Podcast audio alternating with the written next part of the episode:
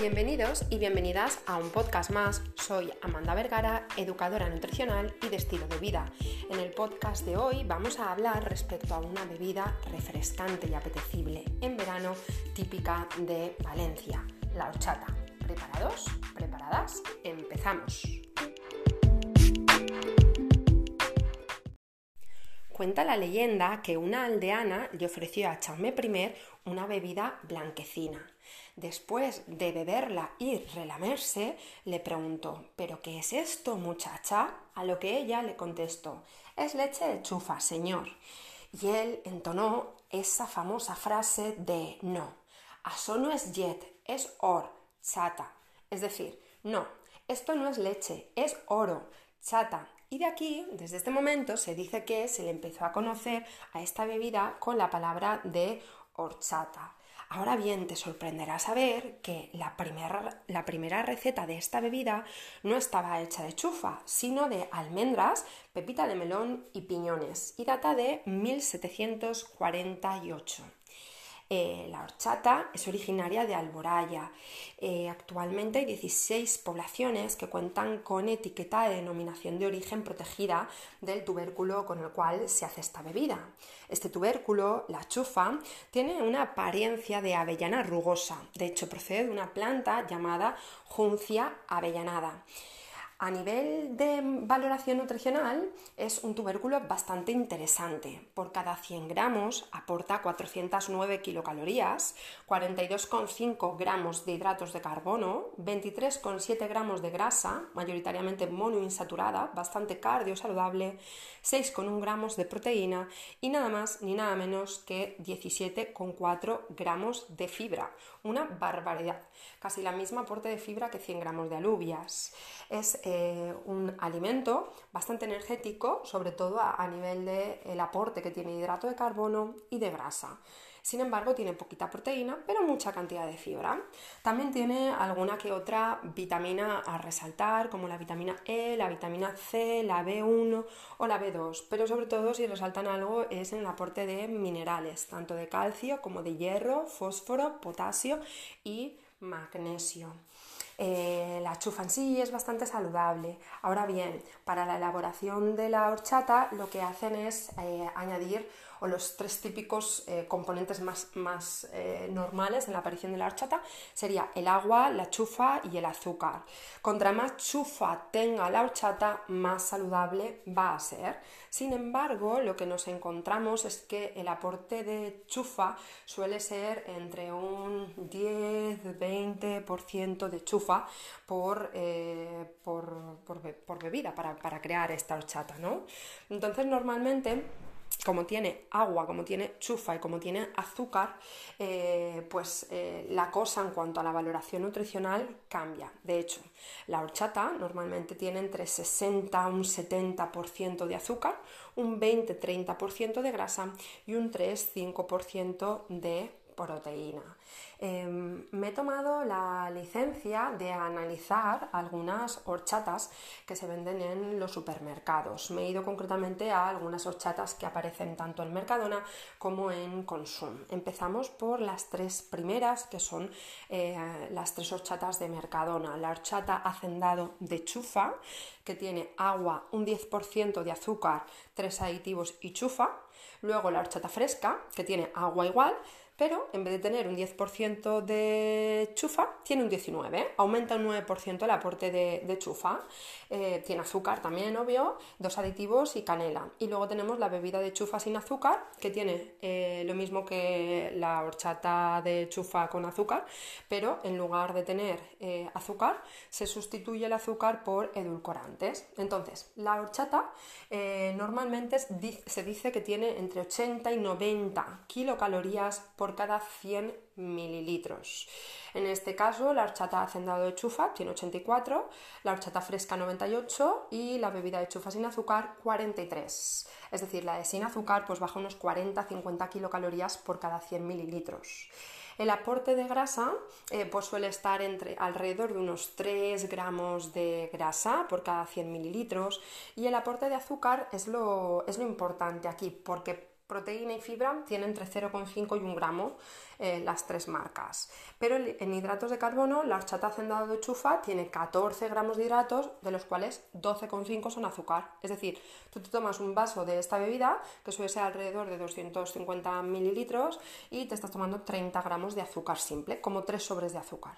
Cuando te vas a la horchata fresca, tiene 15 gramos de hidratos y 11 gramos de azúcar. Baja un poquito la cantidad de azúcar. Y si te vas a la bebida de chufa sin azúcar, pues son 3,8 gramos por cada 100 mililitros. En vez de tomarte tus 30 gramos de azúcar por vaso, pues te estás tomando alrededor de 10 gramitos de azúcar. Pues bajarías 2 sobres de azúcar por cada, por cada horchata.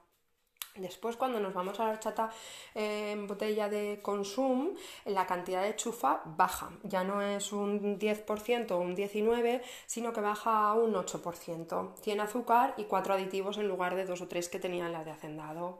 Eh, el aporte energético son de 78 kilocalorías por cada 100 y el aporte de azúcar 13 gramos. Más o menos el azúcar, el aporte, a no ser que eh, sea sin azúcar añadido, eh, suele ser alrededor de unos 12-15 gramos de azúcar por cada 100 mililitros. Es decir, por cada vaso, pues alrededor de unos 25-30 gramos de azúcar, 3 sobres de azúcar. Después tenemos la horchata by que es muy, muy, muy parecida a la eh, horchata fresca de Mercadona, porque tiene agua, un 19% de chufa, azúcar, dos aditivos y canela. Exactamente o muy parecidos, al menos eh, los mismos ingredientes que eh, la horchata fresca, la horchata, la horchata by Panach. Eh, energía en la horchata fresca 98, aquí 98. Eh, grasa en la fresca de Mercadona 3,6 y esta 3,5. Hidratos de carbono exactamente los mismos. 15 gramos de hidratos, de los cuales 11 son azúcares. Entonces, bien parecida. Luego tenemos la horchata horchata, de la marca horchata, que tiene un 12% de chufa, tiene azúcar, tres aditivos, canela y limón, y el aporte energético es muy parecido a, a las otras. Y bueno, luego hay una eh, especial que es la horchata condensada, que el primer ingrediente es azúcar. Chufa tiene un 30%. Eh, ¿Vale? Es, un, aporte bastante importante de, chufa. De hecho, es de las que más, eh, de las que más porcentaje de chufa tienen. No tiene el agua en el primer ingrediente, sino que tiene el azúcar y el agua estaría en el tercer ingrediente. Y ahora vamos a hablar, como no, de los fartones, porque por supuesto, eh, una horchata sin fartones es como un verano sin playa, ¿no?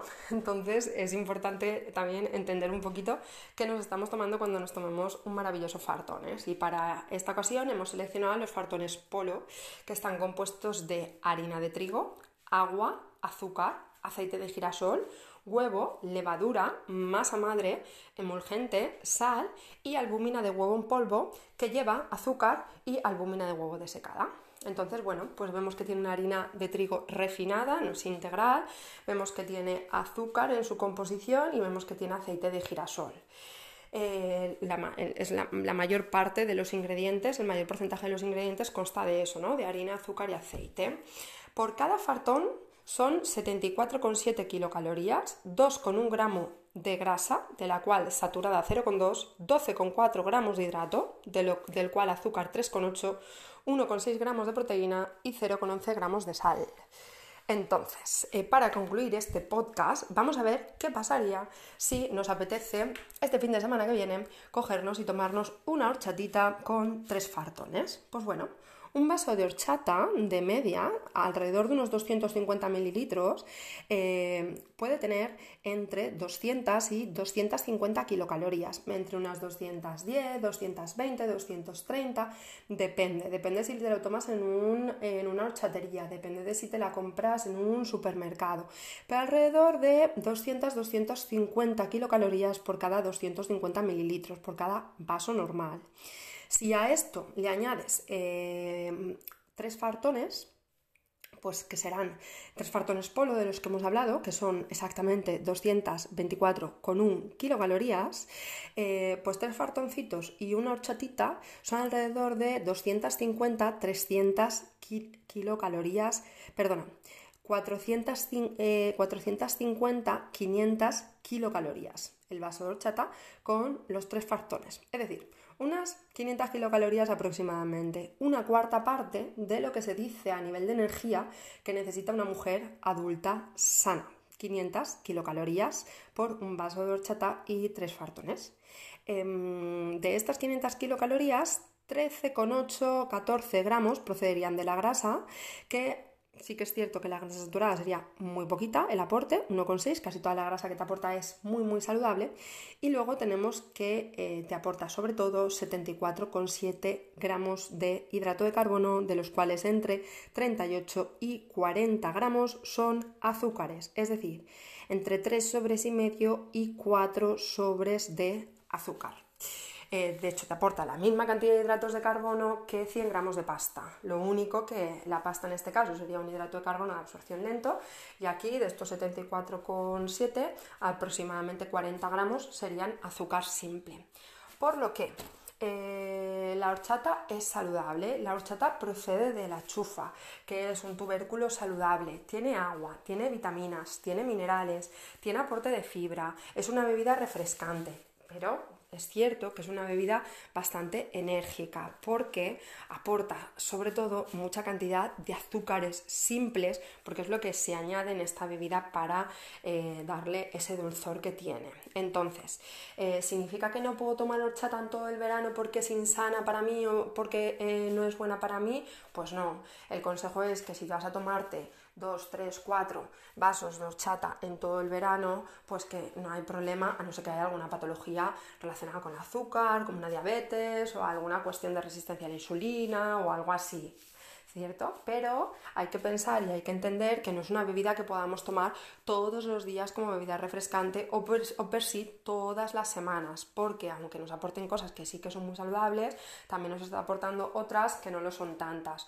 Una alternativa sería la bebida sin azúcar, pero oye, insisto, si te vas a tomar dos, tres, cuatro vasos de horchata en todo el año, pues a lo mejor las que te las tomes, disfrútalas, no hace falta que te las tomes sin azúcar y, y ya está.